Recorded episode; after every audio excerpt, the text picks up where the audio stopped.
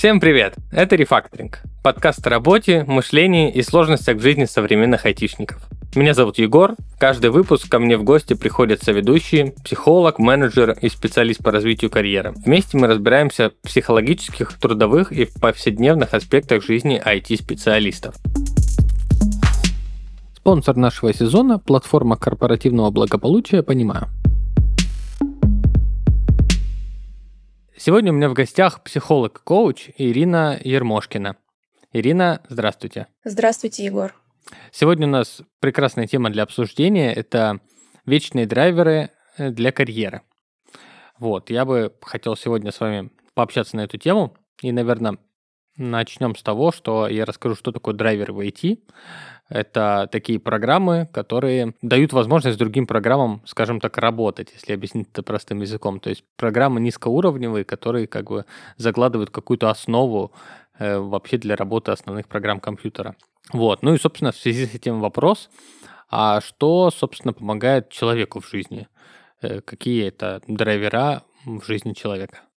А, не совсем, наверное, будет верно драйвера. В психологии драйвера немножко другое понятие, но если мы говорим про качества, которые помогают, то это а, гибкость, а, это адаптивность, это коммуникация, коммуникабельность, это ответственность, проактивность, инициативность и, наверное, такое не совсем качество, но очень важная штука — это желание и способность обучаться и интересоваться тем, что происходит вокруг тебя, да, ну и, в принципе, обучаться.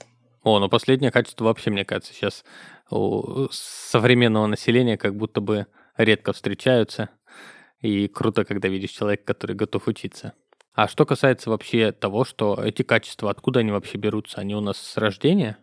А скорее они приобретенные, то есть их можно развивать. Да, то есть нет такого, что кто-то вот взял, да, и родился с такими-то такими-то качествами, а другой человек взял, родился с такими-то такими-то качествами. Мы видим, что а, один и тот же человек, он может развивать те или иные качества. Просто принято как будто бы считать, вот, вот ребенок трудолюбивый, это потому, что вот у него родители такие, и как будто бы это передалось по наследству. Э, то есть это все-таки заблуждение какое-то? Ну, это же не от рождения, не то, что как наследство генетика, да, это то поведение, которое он считал со своих родителей. Или то поведение, которым его обучали, потому что до этого этому поведению обучали его родители, скажем так. А, ну да, это, в принципе, очень логично. Как бы и по наследству, и нет. То есть по наследству не в части по крови, а по сути просто потому, что родители передали свои знания ему. Да, но пока растили. А, мы же видим, что в одной и той же семье бывают разные дети, и в принципе родители одни и те же, и скорее всего обучали одному и тому же. Но почему-то один ребенок а, трудолюбивый, а другой, например, нет. Каждый человек в том числе а, имеет некую волю да, принимать какое-то решение в определенный момент жизни. Например, ребенок смотрит на родителей и думает, блин, хочу так же. А второй смотрит и думает, только не так, как они. Как угодно, но не так, как они. Да, и один а, действует согласно одному принятому сценарию, а другой действует согласно другому принятому сценарию. Так, очень интересно. Ну а почему тогда такое происходит, если они воспитывались как бы в одном окружении, и по идее реакции на одинаковые какие-то действия родителей или кого-то другого должны быть принципе, похожи. Почему один хочет быть как родитель, а другой не хочет? Они не должны быть похожи. Тут зависит от того, что человеку нравится или не нравится. Но тут более сложный, наверное, будет механизм действовать. Э, у кого-то будет э, действовать саботажная модель а, терпения, а у кого-то, например, будет действовать саботажная модель борьбы. Ну, например, э, да, есть э, два ребенка, которым, например, ни одному, ни другому не хочется делать то, что говорят родители. А, и кто-то боится родителей и уйдет в саботажную модель терпения, то есть я буду терпеть то, что они мне говорят, но делать, а кто-то уйдет, например, в саботажную модель э, борьбы. Я буду бороться с родителем, особенно в переходном возрасте буду с ним бороться изо всех сил. Да, то есть такая саботажная модель борьбы. И вот что ребенок примет, э, здесь очень много факторов э, в психике влияют. То есть одним словом это не скажешь. Э, очень много факторов влияют на ребенка. Мы когда просматриваем психику изнутри, погружаемся в детство, и вот конкретный человек говорит, а вот здесь вот я вижу, бабушка вот так вот себя ведет, а мама вот это говорит, а папа вот так вот говорит, и я решаю, что вот это вот поведение будет актуальным, а вот это не актуальным, потому что вот так вот это спасет меня, а вот так вот это не спасет меня. Так, интересно. Но опять же, вернемся к тому, что два ребенка, они, по идее, вот растут в абсолютно в одинаковых условиях, и тогда логичный вопрос, а кто или что влияет на развитие этих детей, если они растут в одинаковых условиях? Видимо, есть что-то, что на них повлияло по-разному. Не всегда вот прямо то, что нам кажется одинаковыми условиями, являются одинаковыми условиями. Например, мама была беременна первым ребенком, родила первого ребенка. Этот ребенок получал, например, всеобщую любовь, был рожден, например, в каком-нибудь там 2015 году, когда было все спокойно, а, а второй ребенок, например, рождается в 2019 году, или когда у нас была пандемия, 19-20 год. Ну или вот, например, сейчас, да, мама беременна, и, например, ее тревожит нынешние события. Там сработал какой-то триггер, она попала в какую-то свою травму, возможно, да, которая у нее существовала, и находится в тревоге. Ну, то есть это и она транслирует ребенку то, что мир опасен, да, то есть здесь небезопасно, то есть это же уже неравные условия. Даже при условии, что там материальные, да, там ценностные и другие условия, они будут э, одинаковые. Но тут понятно, что как бы условия, по сути, все-таки, ну, как-никак все равно разные. Разное время, разное там влияние родителей. У меня есть такой пример, я, у меня был какой-то опыт преподавания одно время. Я занимался математикой с двумя братьями-близнецами. Они на тот момент были, наверное, в классе седьмом, насколько я помню. Вот, и суть в том, что вот они, по идее, растут, ну, вообще в одинаковых условиях, у них абсолютно одинаковые комнаты, у них там куча одинаковой одежды, и, по идее, там их всегда водили на одинаковые секции, там, ну, одни и те же родители, одни и те же няни, ну, как бы, вроде бы ситуация прям the same, как говорится. Но один из них прям вот такой вот ленивый, э, гуманитарий, который сидит там, э, что-то ковыряется в своих каких-то там бумажечках, тетрадочках, ничего не хочет считать, ну, как-то работать. И он там любил, например, кубик Рубик. А второй, наоборот, такой, у него энергия просто прет, он обожает математику, он постоянно что-то делает, э, играет в компьютер в Counter-Strike, кубик Рубики ненавидит и учиться любит. Ну вот как так? Они вроде же бы одинаковые, они даже выглядят одинаково. но почему-то что-то пошло по-разному. Да, но если вы, наверное, их спросите, то кто-то будет из них любить банан, а кто-то будет из них любить яблоко. И это абсолютно нормально, что даже в одной семье а, людям интересно разное, люди думают по-разному, да, воспринимают что-то по-разному. Нравится, не нравится, это тоже является очень большим фактором получается, на вот этот фактор мы повлиять никак не можем, ну, что нам нравится. Это же тоже, ну, в целом в жизни мешает или помогает какие-то наши вот эти вот предпочтения. Зачем нам на них влиять? Ну, кто-то хочет стать, э, не знаю, ну, видит перспективу стать врачом, но боится кровь ну, образно говоря, не угу. знаю. Это первое, что в голову пришло. И вот э, ему хочется перестаться бояться крови, чтобы стать врачом и зарабатывать кучу денег. На это мы можем влиять. Это то, на что мы можем влиять. Ну, то есть я к тому, что зачем нам влиять на то, там нам нравится яблоко или банан. Нам может нравиться банан, и зачем нам влиять, чтобы нам понравилось яблоко, например, да? Мы же можем выбрать банан. Ну, может быть, потому что мы думаем, что банан более полезный. Ну, не знаю, полезнее ли банан, чем яблоко. Ну, вот теоретически мы считаем, что банан обладает какими-то важными качествами, которые мне могут быть полезны, но я его терпеть не могу. Вот можно ли его как-то полюбить-то в итоге? Нужно ли? Ну, вот тут вопрос, нужно ли, да, то есть потому что порой то, что нам кажется, что нам нужно полюбить, э, на самом деле это не нужно, потому что это очень энергозатратно, и нам проще что-то просто поменять. Например, э, те же самые компоненты, которые есть в банане, найти в другом фрукте, который нам будет нравиться. Потому что заставлять себя любить то, что нам не нравится, это насилие над собой. Драйвера — программы, которые помогают адекватной работе более сложных технических программ.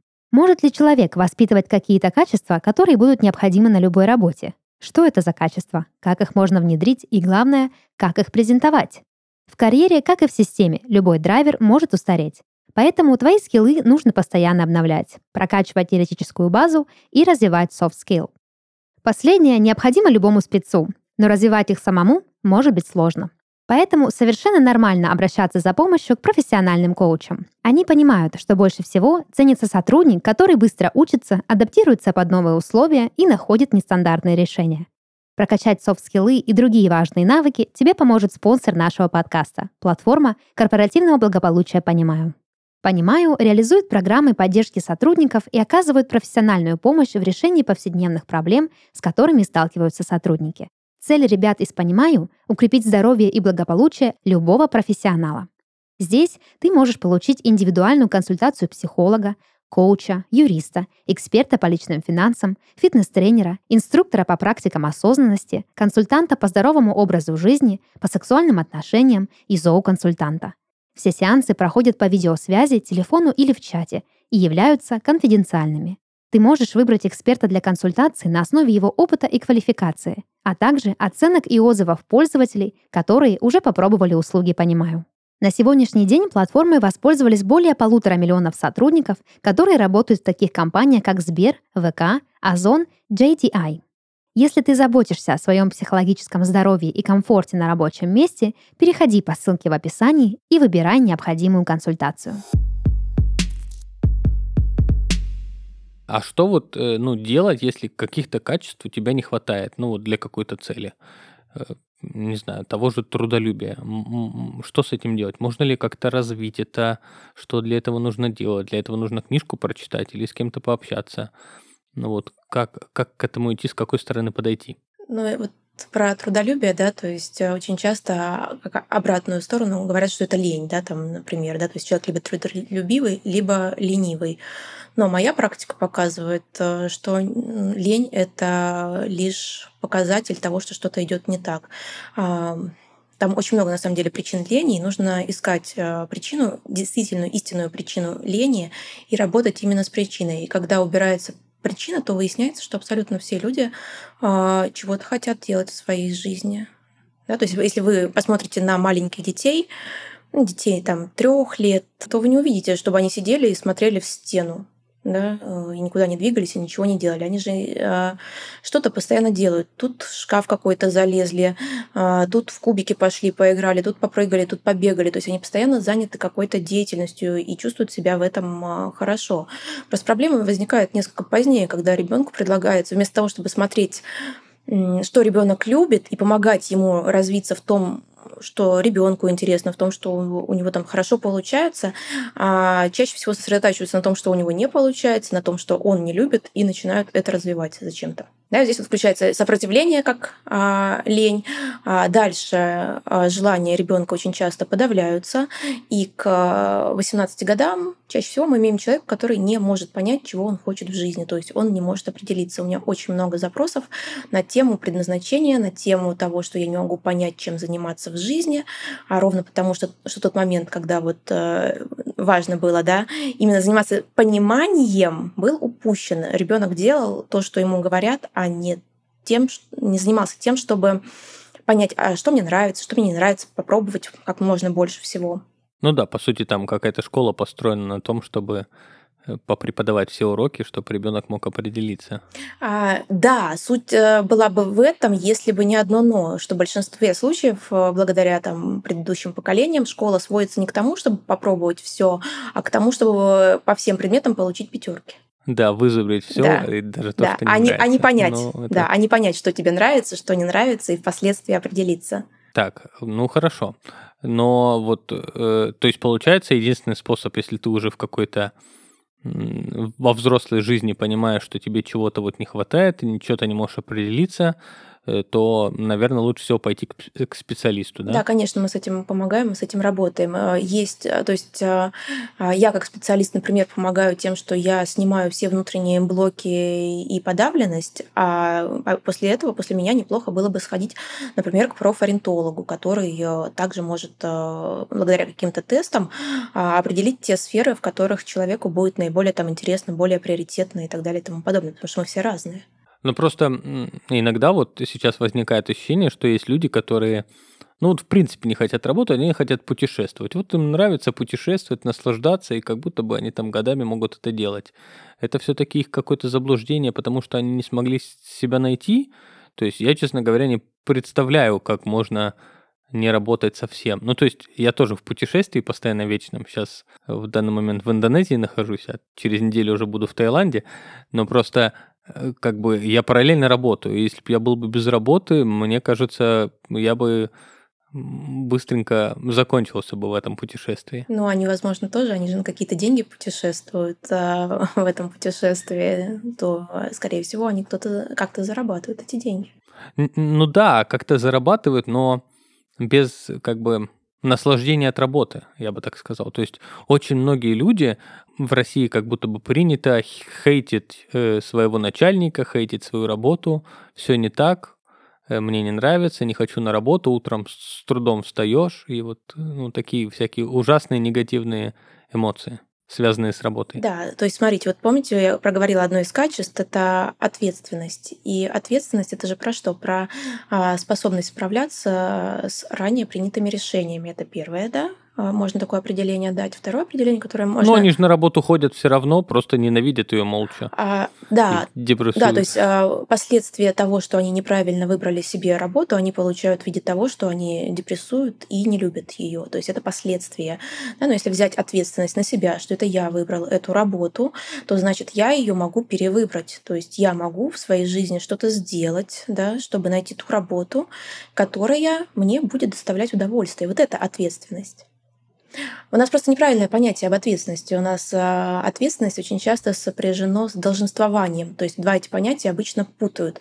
А долженствование — это я должен. Я должен вставать на работу, я должен зарабатывать деньги, я кому-то вечно что-то бесконечно должен. И поэтому у нас такое отрицательное, ну, отрицательное отношение к, даже к слову ответственности. Да? То есть вот если я произношу слово «ответственность», и вам прямо в теле тяжело, то есть вы ощущаете тяжесть, то, скорее всего, у вас ответственность — это про долженствование. Если я произношу слово «ответственность», и вам легко легко, свободно, вы в кайфе, это правильное понимание да, слова ответственности, то есть оно у вас правильно сформированное. Если вот в ответственности вы чувствуете свободу, да, то это хорошо. Если нет, то вот история к тому, что можно ее доработать да, до того, что до того состояния, что я свободен выбирать работу, я э, в выборе нахожусь. Я смог определить э, то, где мне будет э, хорошо, те параметры, с которыми мне будет хорошо. Да? То есть для меня это может быть не офис, например, а удаленка, может быть не найм, а фриланс э, или бизнес или еще что-то. То есть и тогда, когда я э, смогу в этом работать, э, у меня не будет никакого сопротивления к работе, не будет лени, я буду хотеть просыпаться да, по утрам. в целом я согласен, наверное. Я как бы побывал и на той, и на той стране, когда я ненавидел работу, сменил, и сейчас, в принципе, ее люблю. Э, но такое ощущение, что люди дойти до вот этого не могут, потому что на них-то давит еще куча э, всяких внешних факторов, что вот сменишь работу, потеряешь деньги, или какие-то риски, или тебя потом назад не возьмут, а там из тебя ничего не получится.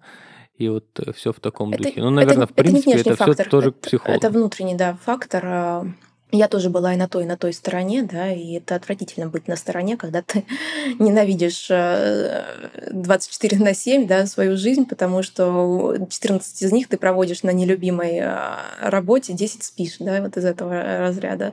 Там, вернее, 10 на сон, да, и поесть, там, и дома побыть, что-то успеть сделать за это время, вот как проклятый работаешь, при этом все это ненавидя. У меня был период э, три года в моей жизни, которые были такие, и вот тогда я осознала, что я иду куда-то не туда, да, то есть это идентификатор того, что вы идете куда-то не туда, если у вас такая же ситуация, и с этим нужно начинать что-то делать. Сейчас я нахожусь э, в противоположной ситуации, я а, в кайфе, я легко просыпаюсь по утрам, в 5-6 э, утра я успеваю до работы э, кучу всего переделать, я на свободном графике нахожусь, как мне нравится, так я его себе и выстраиваю. То есть я могу сказать, что вот сейчас, да, я пришла в то состояние, где мне просто полностью в кайфе просыпаться и работать. Так, ну, из этого можно сделать вывод, если ты не кайфуешь от своей работы, меняй что-нибудь. Меняй что-нибудь. Если у самого не получается, иди к психологу. А, не факт, да. То есть даже, причем не факт, что придется сменить работу. Мы когда э, в психологии снимаем э, некое сопротивление, да, потому что у нас очень много, то есть, допустим, работа выступает триггером. То есть э, ребенка, например, что-то заставляли делать в школе, э, и он находится сейчас на работе, и какие-то подобные ситуации, он как бы откатывается в предыдущие травмы, да, и вот эти вот чувства возникают, и он думает, что они к работе, а на самом деле это вот просто старые какие-то чувства вспыхивают. Мы их когда прорабатываем, то даже выясняется такое, что человек к своей работе, на которой он сейчас на текущей работе работает, относится на самом деле хорошо, да, что это вообще полностью это был его выбор, и так далее и тому подобное. Может оказаться, что это не было его выбором, да, что он а, в школу ходил, потому что маму не хотел расстраивать, в институт поступил, потому что мама сказала, что эта профессия будет лучше. Там он отучился, потому что страшно было за свое будущее, перепугали ребенка. Теперь он вышел и работает, потому что уже отучился на этой профессии и больше ничего не знает и боится что-либо менять, потому что его запугали, да, вот еще с детства. Если... Да-да, вот это я и хотел да, сказать, да. Да, да. И вот это вот, э, когда снимаем весь, весь этот испуг, человек может менять да, профессию, если это действительно не то, что он любит, не то, к чему у него была склонность на самом деле. Так, и сколько времени может занять вот э, такого рода проработка с психологом? У всех по-разному. Зависит, опять же, от количества травм, от того, насколько подавлен был человек в детстве. Да. Если мы возвращаемся к структуре личности, то есть внутренний э, ребенок, внутренний взрослый, внутренний родитель, возможно, вы и ваши слушатели слышали да, о таком понятии, то вот внутренний ребенок, он у нас отвечает за радость жизни, за хочу, за творческие проявления. То есть это эго-состояние, да, то есть мы э, живем в состоянии хочу. А есть родительское состояние, да, то есть мы живем, когда вот идет состояние надо. То есть если внутренний ребенок это наша изначальная часть, то внутренний родитель это сформированная часть под действием того, а, как родители себя вели, что они нам говорили, какими они были по отношению к нам. То есть, например, если нас родители критиковали, то как бы внутри нашей головы встраивается такая мама критикующая, и потом вот mm из этой мамы идет критика к нашему внутреннему ребенку, да, то есть, допустим, мы где-то ошиблись и сами себе говорим, ой, дурак, ой, дурак, как так можно было, да, ну, чья это фраза, это мамина, выясняем фраза, да, то есть, и вот прорабатывая ну, да. вот эту вот историю, прорабатывая маму из нашей головы, да, ребенок внутренне получает достаточное количество поддержки, да, для того, чтобы быть ресурсным, для того, чтобы действовать согласно тому, чего хочет он.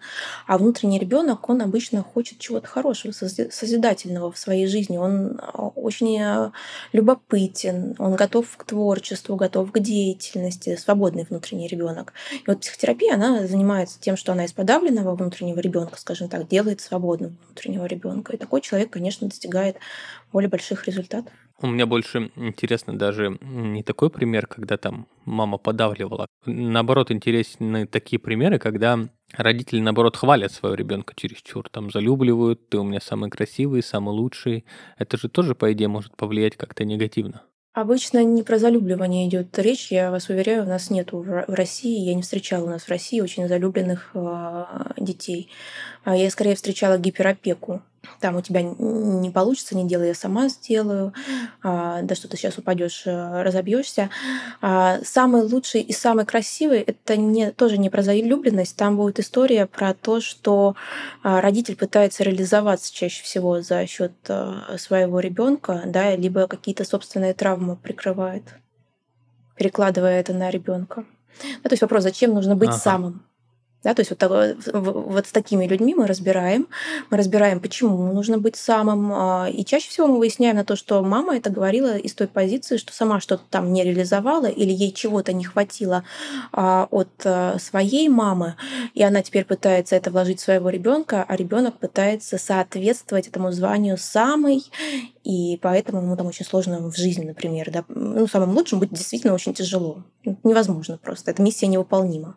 Так, ну это, так понимаю, мы говорим, ну, по сути, если пример, это синдром отличника, да, это к, к этому относится?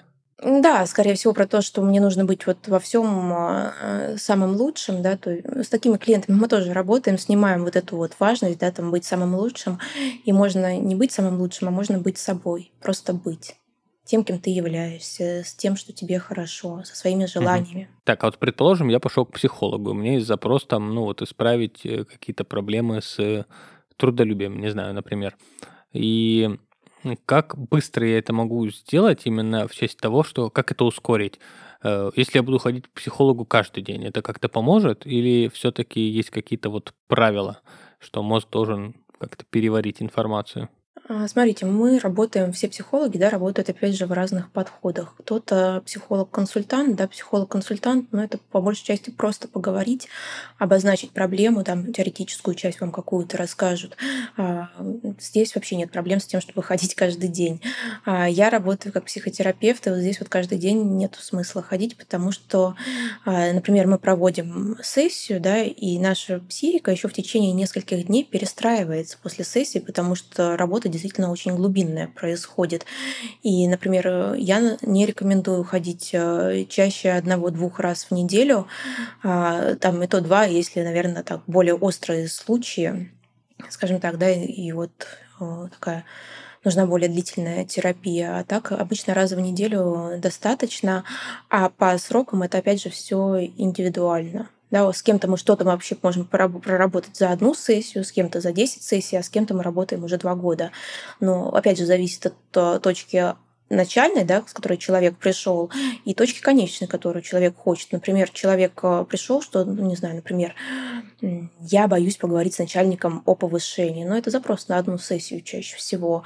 А другой пришел человек э, такой, я зарабатываю 50 тысяч рублей, хочу начать зарабатывать 500 это точно не за одну сессию. Ну да, было бы классно, если бы можно было бы за одну сессию. Я бы была миллионером. Я бы была миллионером, да? Я думаю, все бы готовы были бы взять кредиты и заплатить мне миллион, да. чтобы за одну сессию начать да. зарабатывать миллионы, да. Но так нету, поэтому для того, чтобы такие изменения произошли, э, внутренние прежде всего, да, вот эта вот внутренняя готовность, это же развитие определенных навыков, это снятие определенных блоков, а, зажимов и так далее и тому подобное. И на эту перестройку перестройку требуется время. Потому что потом еще человек начинает идти, и в процессе своего пути он сталкивается с новыми и новыми своими внутренними барьерами. Да? То есть он, например, а, надо ему выйти в Инстаграм, а ему снова страшно выходить в прямые эфиры, например. Ну все, отрабатываем эту историю. Потом он начинает выходить в Инстаграм, ему становится а, легко и просто комфортно. Он начинает сталкиваться с чем-то еще, что вот так вот он уже может, а, а что-то новое, например, да, там, не знаю, поднять свою цену в два раза еще не может. Мы начинаем с этой проблемой работать, да, то есть вот это не про то, что а, человек пришел там с одним запросом, и мы два года там одну и ту же, одну и ту же ситуацию, да, по кругу рассказываем. Нет, человек растет за эти два года. Э, ну вот мы обсудили, что есть там некий список качеств, которые у человека есть, и они могут быть не развиты там до конца, например, их можно развить. А могут ли быть какие-то качества плохие, или, например, эти качества, которые хорошие, э, быть э, гиперболизированно развиты, например? Ну, не знаю, например, слишком большая уверенность, которая, наоборот, мешает человеку. А также тоже, наверное, может быть. Давайте так, не будем делить качества на плохие и хорошие, да, давайте по-другому, по, по другую э, сделаем оценку, помогают или мешают. Вот так вот, наверное, будет э, вернее. Да, может быть так. Ну, типа, да, хорошо. Ага, и, допустим, если вот э, слишком сильная уверенность, то, что у нас называется, да, там корона, вот так вот, да, то чаще же говорит о том, что там под ней травма есть какая-то. Уверенность она очень хорошо крепится на не на самооценке, а на самоценности, да, то есть в чем разница? А, самооценка это я выбрал э, критерий и оцениваю себя относительно какого-то выбранного критерия, либо ок, либо не ок. А самоценность — это я ценен вне зависимости от э, своих достижений. Да, я ценен просто потому, что я есть. А, и вот э, на этом обычно крепится уверенность, да, что даже если я где-то ошибусь, даже если а, что-то пойдет в моей жизни не так, я не буду относиться к себе хуже, я буду продолжать себя любить, я не отвернусь от себя а, и прочее, прочее. Да? То есть вот она уверенность пошла, истинная уверенность в себе понятно. То есть какая-то гиперболизированное какое качество, это по факту ну, просто проблема с какого-то другого края, которая неявно видна. Да, да, то есть мы, мы же смотрим, что стоит а, за тем или иным а, поведением человека, да, то есть несколько глубже. А не просто вот как а, да, там, бабушки на лавочке поделили на плохих и хороших, да, вот этот вот сынок помогает, он хороший, а вот эта вот девушка в короткой юбке идет, она плохая. Нет, мы же смотрим, а что стоит за ее короткой юбкой, почему угу. вот так вот а, человек себя ведет, что хочет, какая глубинная потребность человека была не реализована. какие дефициты внутри него есть, да, то есть в чем дефицит. И закрываем этот дефицит, и у человека меняется поведение. Но тут важно, чтобы человек сам для себя понимал, что вот это поведение ему вредит, ему самому. Да, и тогда он готов э, идти в работу. Ну да, пока человек сам не захочет, наверное, вообще ничего с этим не сделаешь. Да. Важно понимать. А э, реально как-то на человека повлиять? Ну, если ты видишь, что ну вот плохо. Своим примером. Самое лучшее своим примером. Я могу просто по своей ситуации, например, рассказать. Да? Я первый такой первопроходец э, в своем окружении и в своей семье уж точно э, плане психологии, да, то есть такой первый человек, кто вообще об этом читал, первый человек, кто в нее пошел. Хотя, наверное, может быть второй, может быть, когда-то очень в детстве у мамы книжки были, а она педагогом а, была, может быть, там книжка Фрейда где-то стояла, может быть, оттуда я, да, мой взгляд выцепил, но, в общем-то, ни у кого серьезно дело до этого не доходило. А, ну, собственно говоря, к психологу я тоже пошла первая. И для меня это было нормой, да, ходить к психологу. Причем я рассказывала о своих изменениях, о своих э, проблемах, что вот мы вот с этим психологом поработали, вот с этим я своему окружению об этом рассказывала. И э, в итоге кто-то из моих друзей тоже пошел к психологу, и кто-то, не кто-то, а мой ребенок, мой э, сын, он тоже пошел к психологу по итогу. А, и он сейчас спокойно говорит о том, что он ходит к психологу своим детям, да, то есть имею в виду своим а, сверстникам, и они тоже просят а, своих родителей нанять психолога, да, то есть вот когда мы об этом говорим, когда люди вокруг нас видят наши результаты, они начинают интересоваться, да, как у тебя вот так вот получилось, ты вот раньше вот на эту проблему так реагировала, так реагировала, а сейчас я смотрю, ты спокойно, как у тебя так получилось? Ну вот, даешь контакты, отправляешь людей круто, что дети ходят к психологу. Мне кажется, чем раньше ты э, пойдешь к психологу, тем здоровье будет взрослая жизнь. Вообще да, да, действительно это так. Я за подростками это наблюдаю. И, во-первых, они проще к этому относятся, потому что они сейчас уже живут в веке, где есть интернет, и эта тема из каждого утюга доносится, да, то есть где-то видео в ТикТоке, не в ТикТоке, да, их догоняют все равно так или иначе. А во-вторых, опять же, подросток легко идет, ну, в моем случае, например, да, то есть потому что никто его этим не упрекает. Не то, что с ним что-то не так, да, и только вот вот ему нужно а, ходить а, к психологу, а он видит, что я хожу к психологу, что это уровень нормы, да, прежде всего для меня, он видит мои изменения в моем поведении, видит, что мне это помогает, и просто желание тоже, э, я хочу так же. Я хочу, чтобы мне тоже было в жизни хорошо. Да, я понимаю. У меня почему-то пример сразу в голове всплыл с брекетами. Когда я учился в школе, брекеты считалось это какой-то стрём, этих детей стебали, булили, как бы высмеивали. А сейчас у меня сестра, которая на 7 лет э, младше, она тоже носит брекеты. И наоборот, делает селфи, хвастается, и все считают, что это как круто, у тебя брекеты. То есть, э, как бы разница в 7 лет, а мировоззрение совсем поменялось. Да. Я думаю, с психологией то же самое. Да, мировоззрение меняется, потому что, когда, ну, например, он школьным учителям говорит о том, что он ходит к психологу, или моей бабушке, моей бабушке 84 года, вот, угу. то там что-то не так, с ним что-то не так. То есть такой вот вопрос, да, сразу начинается. А что ему у него плохо? Давайте я ему все расскажу, я все знаю. У меня опыт, я жизнь прожила. Да, да, это заблуждение взрослых, увы. Потому что они, да, не понимают, э, кто такие психологи, потому что, ну, к сожалению, в Советском Союзе психология именно так и... Препод... Равно психиатра. Да, да, да, да, она преподносилась именно так, что психолог равен э, психиатру. Страшное слово психотерапевт, когда я еще говорю, да, что я там не психолог, а больше психотерапией занимаюсь. У всех сразу такое, это таблетки? Это психиатр? Нет, это просто глубинная работа. Ну, круто, что сейчас мир как-то развивается в этом направлении, и надеюсь, что через 50 лет общество будет более здоровое у нас в стране. Очень на это надеюсь. Так, ну, думаю, наш выпуск пора завершать. Э, собственно, мы сегодня выяснили, что все качества, которые могут помогать человеку жить, э, то есть те или иные, их все можно развивать, э, все можно контролировать, всеми можно заниматься. И когда ты думаешь, что вот я не такой просто трудолюбивый, и поэтому у меня не получится работать как мой друг, это все ошибка, и просто это все можно в себе развить. Главное желание и время. Наверное, это был для меня основной вывод, очень важный, потому что э, я тоже думаю, что не обладаю какими-то качествами, А вот сегодня узнал, что, оказывается, можно заобладать при желании. К психологу можно обращаться не только когда у тебя какие-то проблемы, которые там, да, душевные переживания, тревога, панические атаки или еще что-то, а как саморазвитие, да, то есть посмотреть, э, что я могу в себе там поменять, э, что я могу в себе развить, чтобы мне действительно стало лучше, там, неважно в какой сфере, в финансах, э, в здоровье, в карьере, в деньгах.